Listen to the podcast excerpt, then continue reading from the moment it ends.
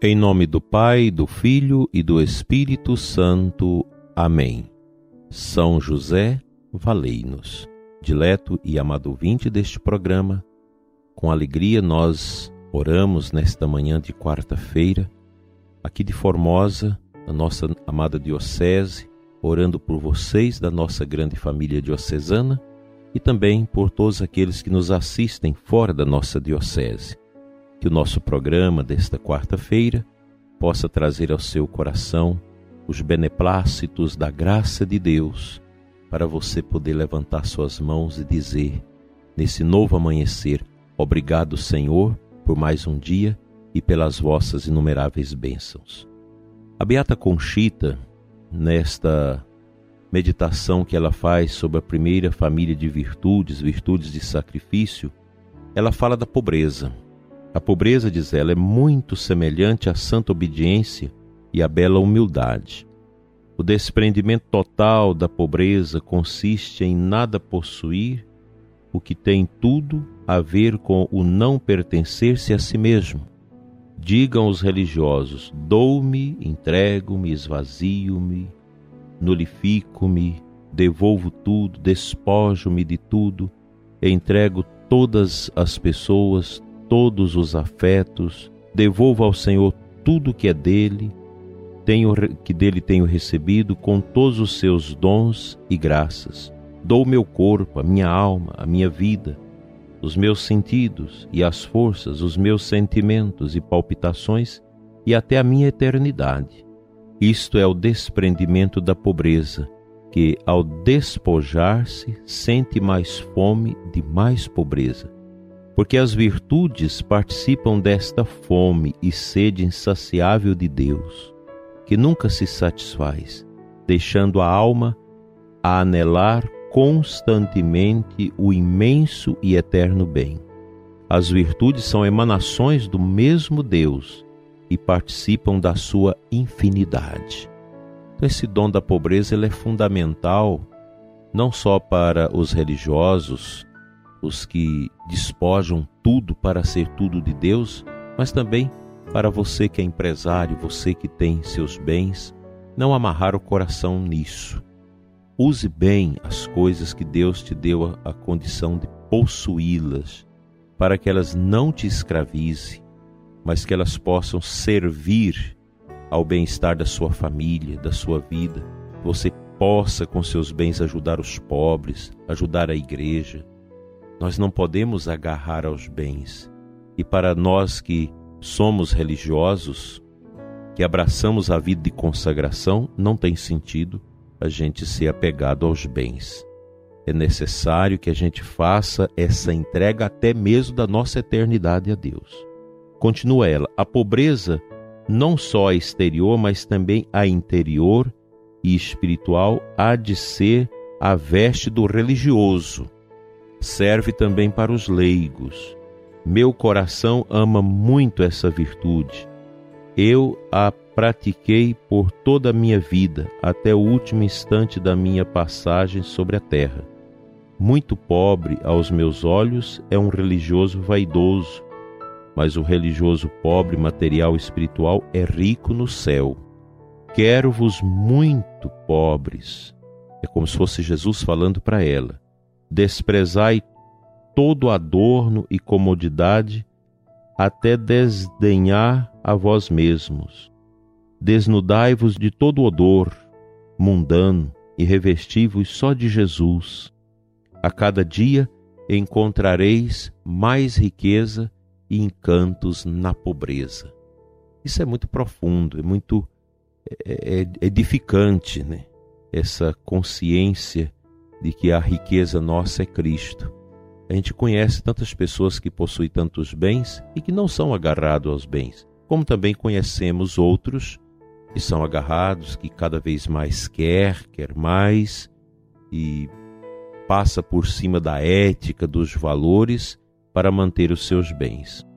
Vestivos com muita modéstia, sejam as vossas joias as mesmas que me adornaram é Jesus falando com a beata. Em minha morte, para o meu corpo, sobrar apenas o lenho da cruz, o ferro dos cravos e pontudos espinhos.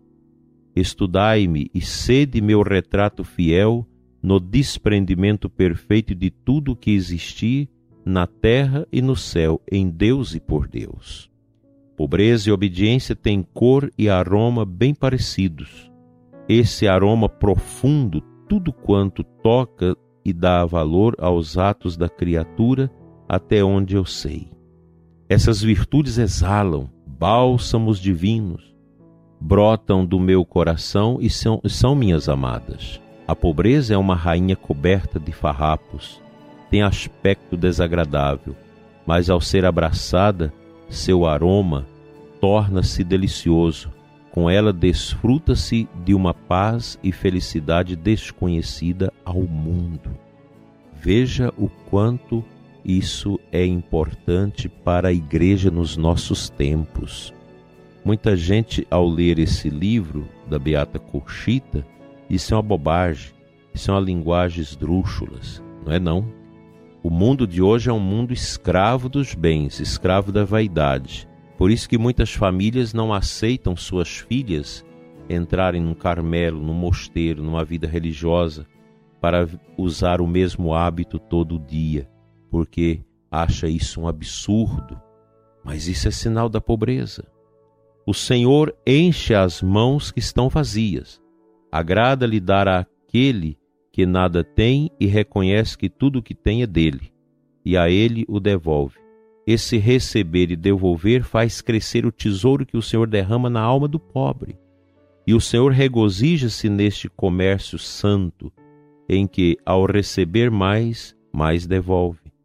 Porém, ai da alma que se agarra a essas graças como sendo próprias. Eu levo comigo meus tesouros, e quem me tem, tem-me a mim todo, porém não em si, mas em mim mesmo.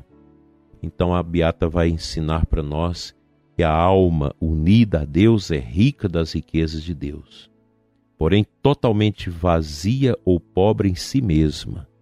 Isso quer dizer que tudo que tudo tem sentido sem tê-lo permanecido em sua pobreza, ainda que esteja adornada de pérolas. Por aqui se vê a necessidade de, uma, de um radical despojamento de si mesmo para quem queria compreender com fruto uma vida espiritual perfeita.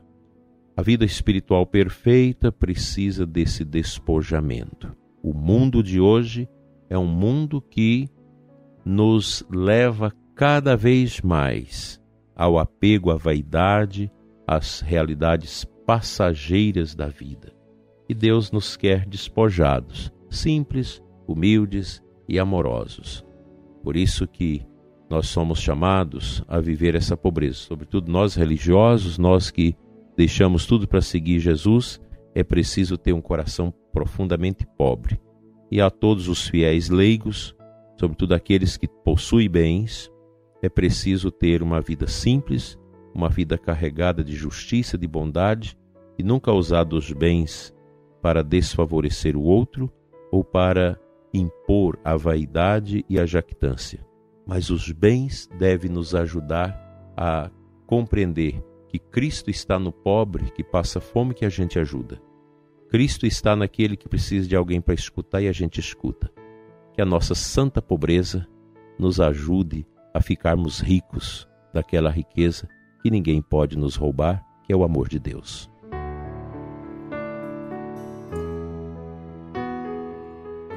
A aclamação ao Evangelho de hoje nos traz o versículo 27 de João 10. Jesus diz assim: Minhas ovelhas escutam minha voz, eu as conheço e elas me seguem.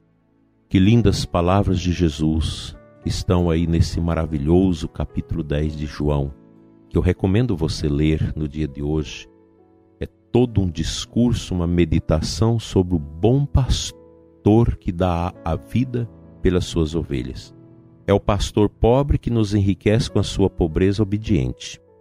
E nós, as ovelhas de Jesus, nos tornamos ricos, ricas, quando acolhemos esses tesouros de Jesus na nossa vida, a pobreza e a obediência. Pensemos na vida. Santo Afonso Maria de Ligório, quando fala da morte, é um livro muito duro, muito difícil de ler, pois ele entra nos detalhes da morte, exatamente para fazer o nosso coração curvar à humildade. Só pode realmente preparar bem para a morte quem tiver essa experiência da pobreza de Cristo no seu coração, fazendo uma reverência profunda à humildade, uma humildade que vem de Cristo. Sem esse caminho nós não vamos chegar a nada. Não adianta a gente ter tudo, ser muito sábio, falar muitas línguas, estudar muito, conhecer tudo, mas se falta o principal que é a humildade que nos leva à riqueza de Deus. Santo Tomás de Aquino, um dos maiores teólogos que já pisaram esta terra, quando escreveu toda a sua obra, ele teve uma crise, quis queimar tudo aquilo, porque ele sentiu que aquilo não valia nada diante da grandeza de Deus. Menos mal que não queimou, porque nós temos fontes para um estudo seguro sobre a fé, sobre a compreensão de tudo, a partir de Santo Tomás. Mas é bonita a atitude do santo, a atitude de pobreza e obediência de Santo Tomás. Ele viu em tudo aquilo o nada, o nada que somos, e achou que seria bom queimar tudo aquilo para não ficar o nome dele em vaidade. É a atitude de um santo totalmente desprovido de si mesmo. Nosso fim é sempre um encontro nosso com a grande pobreza. O pior é se a gente chegar ao fim e encontrar somente a pobreza e não a obediência. Porque uma pessoa muito rica pode morrer de fome porque ela não é capaz de ter dinheiro para comprar o apetite, não é, não é capaz de ter dinheiro para comprar a saúde. Quantas pessoas extremamente ricas morrem e não conseguem salvar as suas vidas, mesmo com todo o dinheiro que têm? É preciso tar, estarmos preparados para no final da nossa vida a gente fazer esse encontro bonito, celebrativo da nossa existência com a santa pobreza e a santa obediência. Jesus é modelo de tudo isso.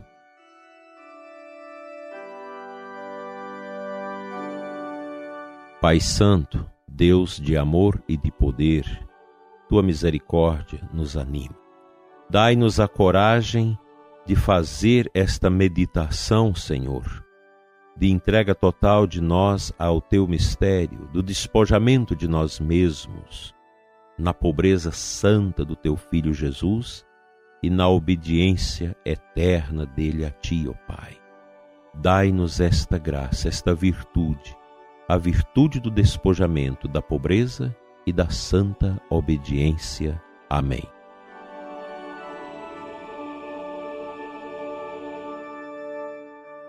Pela intercessão de São José, o pobre, justo e obediente, venha sobre você, prezado ouvinte, sobre a sua família, sobre o seu coração, carente do amor de Deus, a bênção eterna do Pai do Filho e do Espírito Santo. Amém.